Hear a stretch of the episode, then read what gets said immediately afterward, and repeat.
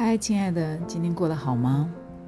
最近啊，整个自从二零二零年 COVID nineteen 开始，然后再加上二零二零年啊十二月的澳洲野火，然后接下来一连串的极端气候、暴雨成灾，欧洲、中国大陆、美洲，再加上连续两年的 COVID nineteen。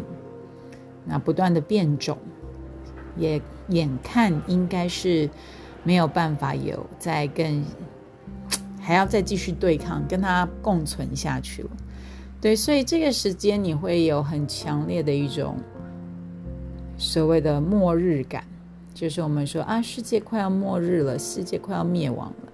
事实上，这个末日感不是我们这个时代专属的。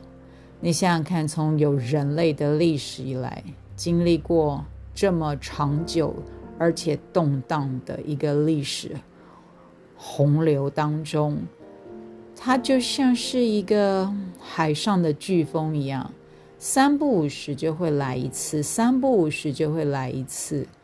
那在这样子的一个大变动中，一定会有人离开，有人存活下来。所以，末日感不是这个时代专属的。每一个世代，你想想看，在二次世界大战经历第一次、第二次世界大战的人类，还有这些被关在集中营的这些犹太人，他们所经历的末日感比我们更直接、更明确，就是。我要死了。好，所以今天宝妈来分享《超越尼采》，这是第五十一章。人终须一死，更要积极向前。人终须一死，因此更要活得快乐。面对总有一天会来到的终点，更要积极向前。正因为时间有限，更要把握眼前的机会。那些叹息与呻吟，就交给歌剧演员吧。这段文字出自尼采的《权力意志》。每次一谈到在面对死亡这件事情的时候，宝妈大脑当中就会出现两个人。第一个人是僧人，就是修行人，也就是和尚。僧人有一个很重要的。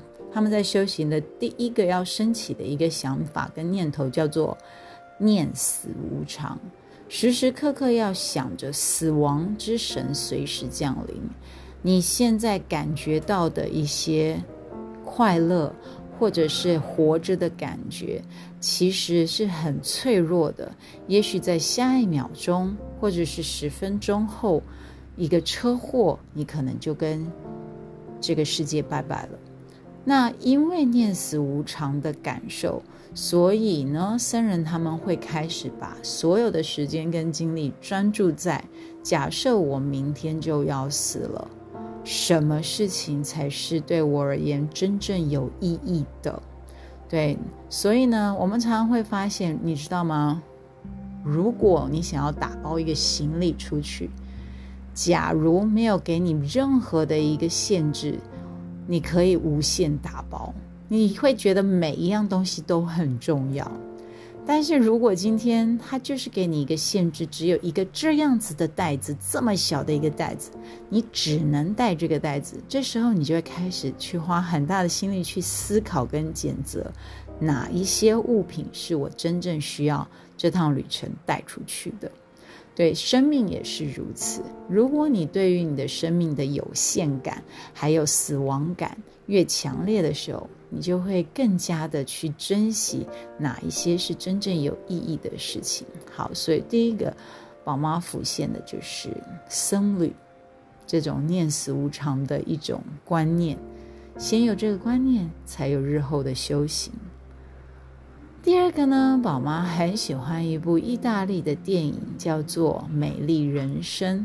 这部电影呢得奖无数，啊，做就是男演员也是导演自己本身，这是他自导自演，而且里面的那个演他太太的那位女演员，也刚好就是他的妻子。那故事呢是叙述这一对意大利夫妇，哈，就是这个先生，意大利他太太其实是一个意大利人，并不是那不不是犹太人，但是呢，这一位先生呢是一个。非常有幽默感而且机智的一个犹太人，他后来呢，透过他的机智与幽默，成功虏获了这位意大利的千金小姐的心。后来呢，两个人生下了一个很可爱的儿子，但没多久就爆发了世界大战，然后他们因为犹太人的身份，全家都被送到了集中营。那。他们是男生女生分开来，所以呢，这个爸爸呢，后来呢是跟他的儿子一起关在男性的集中营。但这位爸爸实在是太幽默、太机智了，因为他的儿子还很小、很可爱，一直问他说：“爸爸，为什么我们被送到这里来？”他爸爸不想要让他产生恐惧或是忧虑，所以他就跟他儿子说：“哦，我们在玩一个游戏，所有的人都。”都被送过来，妈妈要去参加女生，妈妈不可以跟女男生一起比，妈妈是要跟女生的比，我们是跟男生的比。然后我们要注意，就是这个游戏呢，就是不要被那个士兵抓到哦。然后有的时候他们很饿嘛，那爸爸就会说，我们现在正在比看谁可以吃最少。那现在还儿子就是不停的在这个爸爸很有趣的一个诠释之下。突然用一个很有趣、很好玩的角度去观察自己在集集中营经历的所有的痛苦。那最后呢，爸爸就是说，你如果赢的话，你可以得到一台坦克车。所以他儿子一直都很期待最后他可以赢。那当然最后。就是战争片结尾呢，他们在 ending 的时候，他爸爸后来是被抓到毒气室了。但是呢，他因为那时候美军已经要进攻了，哦，就是欧美联军他们已经要进攻了，他们准备开始要趁最短的时间大量的屠杀犹太人，所以大家一批批都被送到了毒气室当中。那爸爸呢就叫儿子呢一定要想办法躲起来，他们就两个开始躲。那当然爸爸比较大，所以还是被士兵抓到。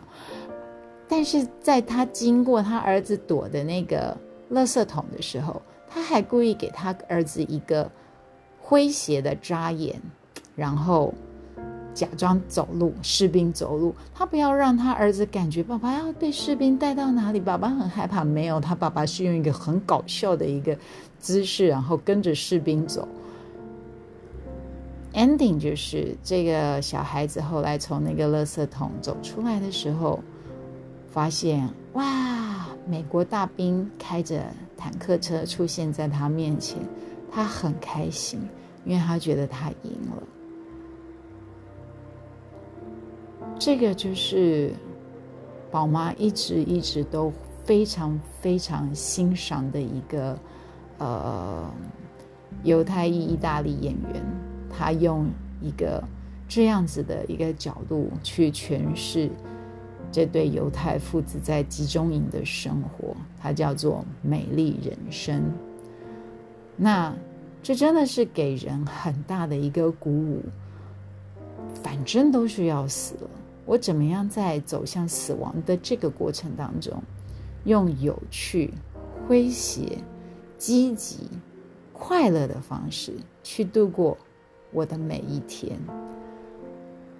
那也祝福大家。